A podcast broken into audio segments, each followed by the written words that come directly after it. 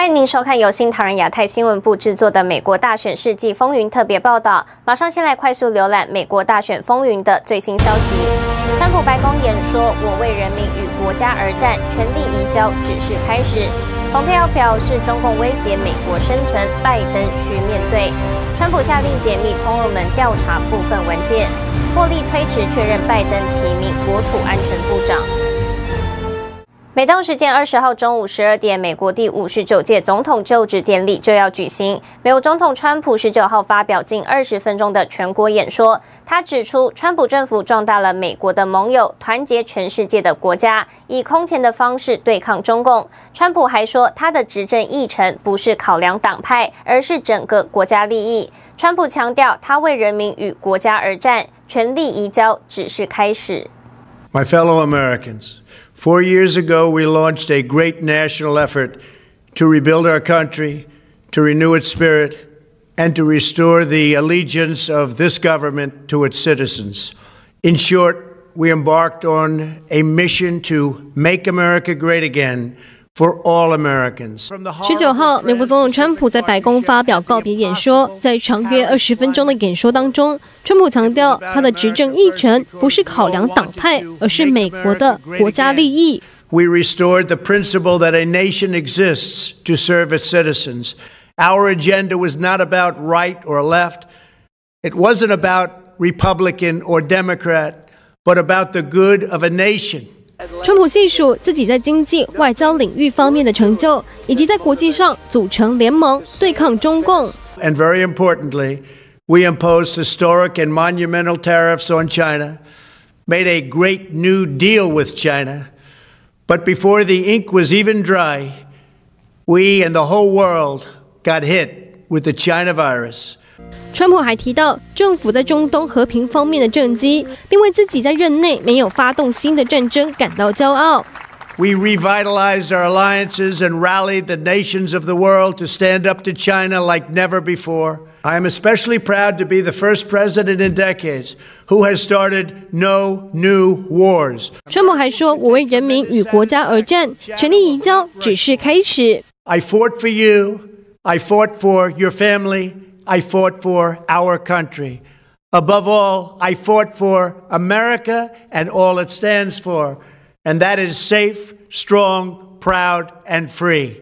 Now, as I prepare to hand power over to a new administration at noon on Wednesday, I want you to know that the movement we started is only just beginning. There's never been anything like it. The belief that a nation must serve its citizens will not dwindle but instead only grow stronger by the day. As long as the American people hold in their hearts deep and devoted love of country, then there is nothing that this nation cannot achieve. 川普在这二十分钟的演说当中，还感谢他的家人，并感谢副手彭斯与内阁成员。川普的演说当中提到言论自由不该被关闭。 但全篇没有再提到外界聚焦的选举舞弊，也没有提到后任执政者拜登与贺锦丽等人的名字。新唐人亚太电视张麒麟综合报道。美国白宫在 YouTube 频道发布美国总统川普的演说影片，发布时间六个多小时，累计点阅量已经超过四百多万人次。而在后任总统拜登的 YouTube 频道上，近两周来并没有任何一个影片累计点击量超过七万次。美国后任总统拜登将于美东一月二十号中午，在空前的安保措施和疫情封锁之下宣誓就职。他在典礼的前一天告别家乡，演说时想起已故长子博拜登，他情绪激动落泪，称当总统的应该是他的儿子。另外，拜登已经抵达华府发表谈话，他向四十万染疫死亡的美国同胞致意。目前，国家大草坪上也插上二十万面美国国旗悼念。一月二十号是美国总统就职典礼，不过目前首都华府却是戒备森严。从上周一开始，华府一直处于紧急状态，国家广场和国会大厦周围已全部竖起围栏，禁止通行。目前共有两万五千国民警卫队员派驻华府，以防任何潜在暴力骚乱事件。同时，国防部和联邦调查局正扩大审查这些国民警卫队员个人背景，以防内部威胁。但依然有部分就职典礼受邀人士以安全原因婉拒出席。美国目前已有超过四十万人死于中共病毒疫情。为悼念死者，国家大草坪上已插上二十万面美国国旗。周二晚，拜登和贺锦丽参加了在林肯纪念堂前点灯仪式。周三中午十二点，当选总统拜登和副手贺锦丽将在国会山西侧台阶上正式宣誓就职。不过，预计出席观礼人数将比以往大大缩减，预计只有一千人。这可能也是二战之后规模最小的总统就职典礼。随后，拜登夫妇将在前总统奥巴马、小布什和克林顿的陪同下，前往阿灵顿国家公墓献花。而传统上在宾夕法尼亚大道上举行的游行活动，也将被以虚拟方式取代。晚间的总统就职舞会已被取消。拜登团队已经呼吁美国人届时待在家中，观看相关的网上直播。新唐人记者王凯迪，美国首都华盛顿报道。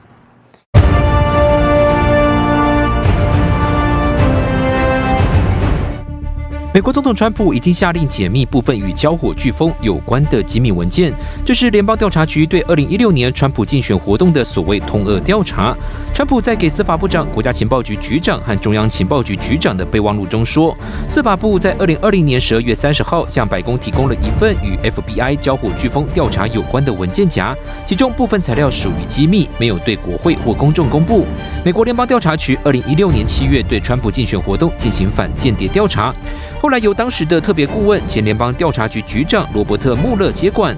到二零一九年四月，他得出结论，没有发现任何证据证明川普或他的竞选团队有意与俄罗斯政府密谋或协调，以左右大选结果。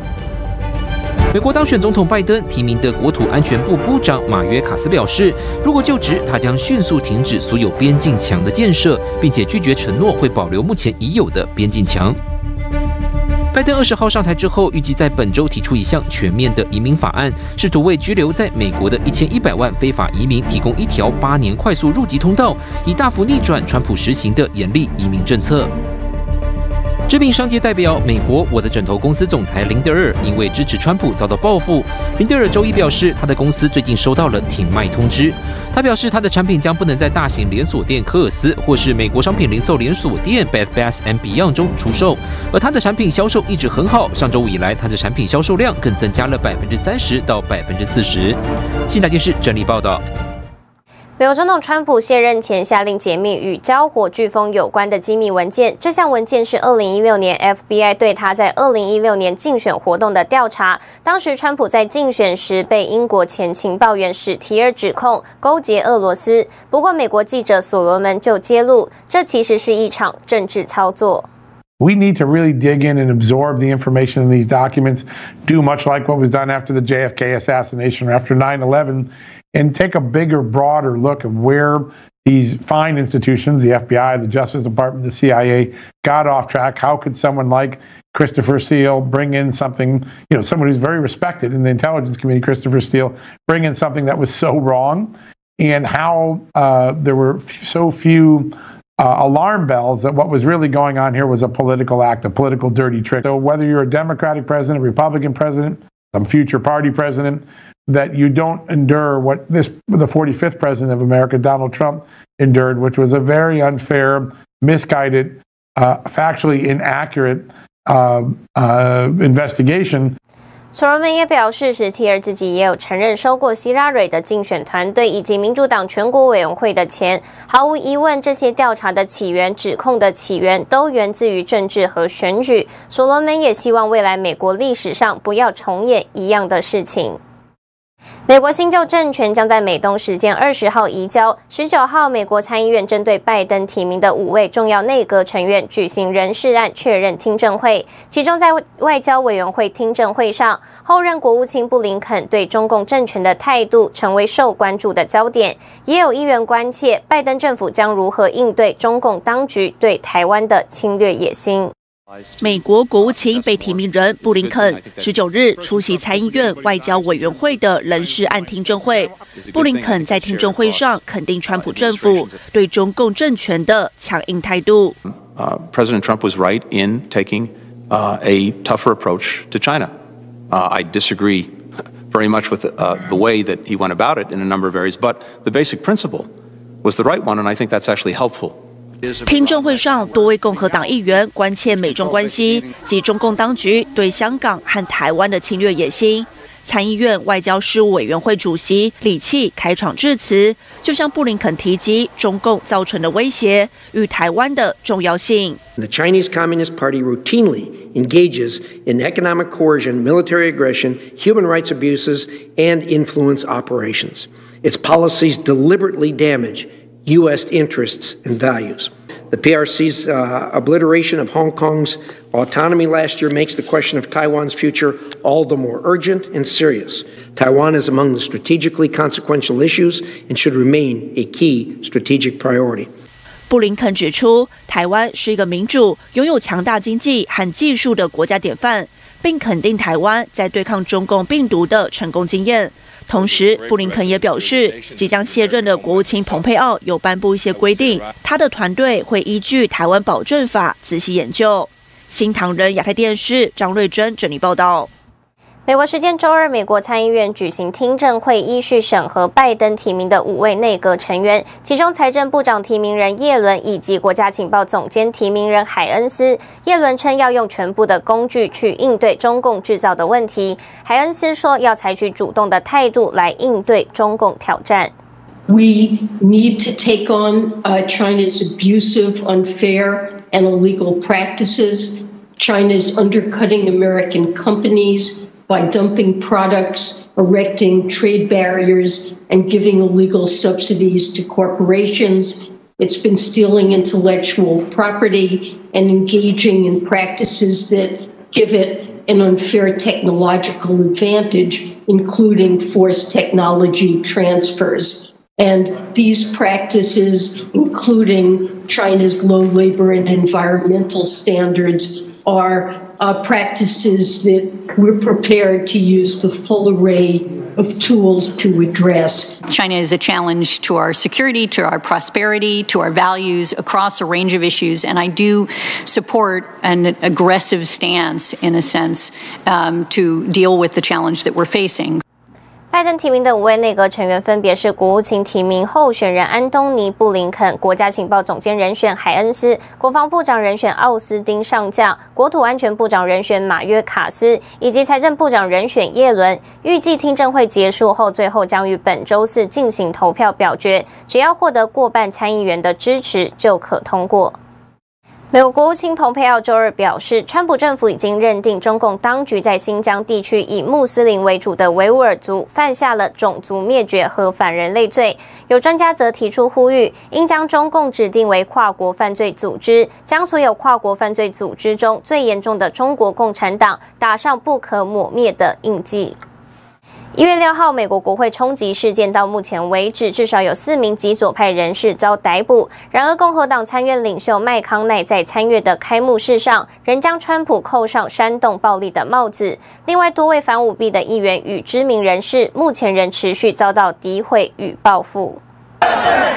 目前为止，至少四名左派人士遭到逮捕，分别是 BLM 活跃人士沙利文、外国恐怖组织库德斯坦工人党分支人民保护部队成员贝克、网络媒体 b u z z f e e 前雇员吉奥内特，以及纽约市布鲁克林区州法院法官的儿子民主党人莫斯托夫斯基。共和党籍参议员霍利在一月六号的国会联席会议上质疑选举舞弊、挑战选举人票之后，持续受到打压。今年二月中，霍利原本受邀参加为密苏里州而战组织在波托菲诺湾酒店举行的筹款活动，不过波托菲诺湾酒店的母公司洛兹饭店十七号发布声明，表示已经通知主办方取消这场活动。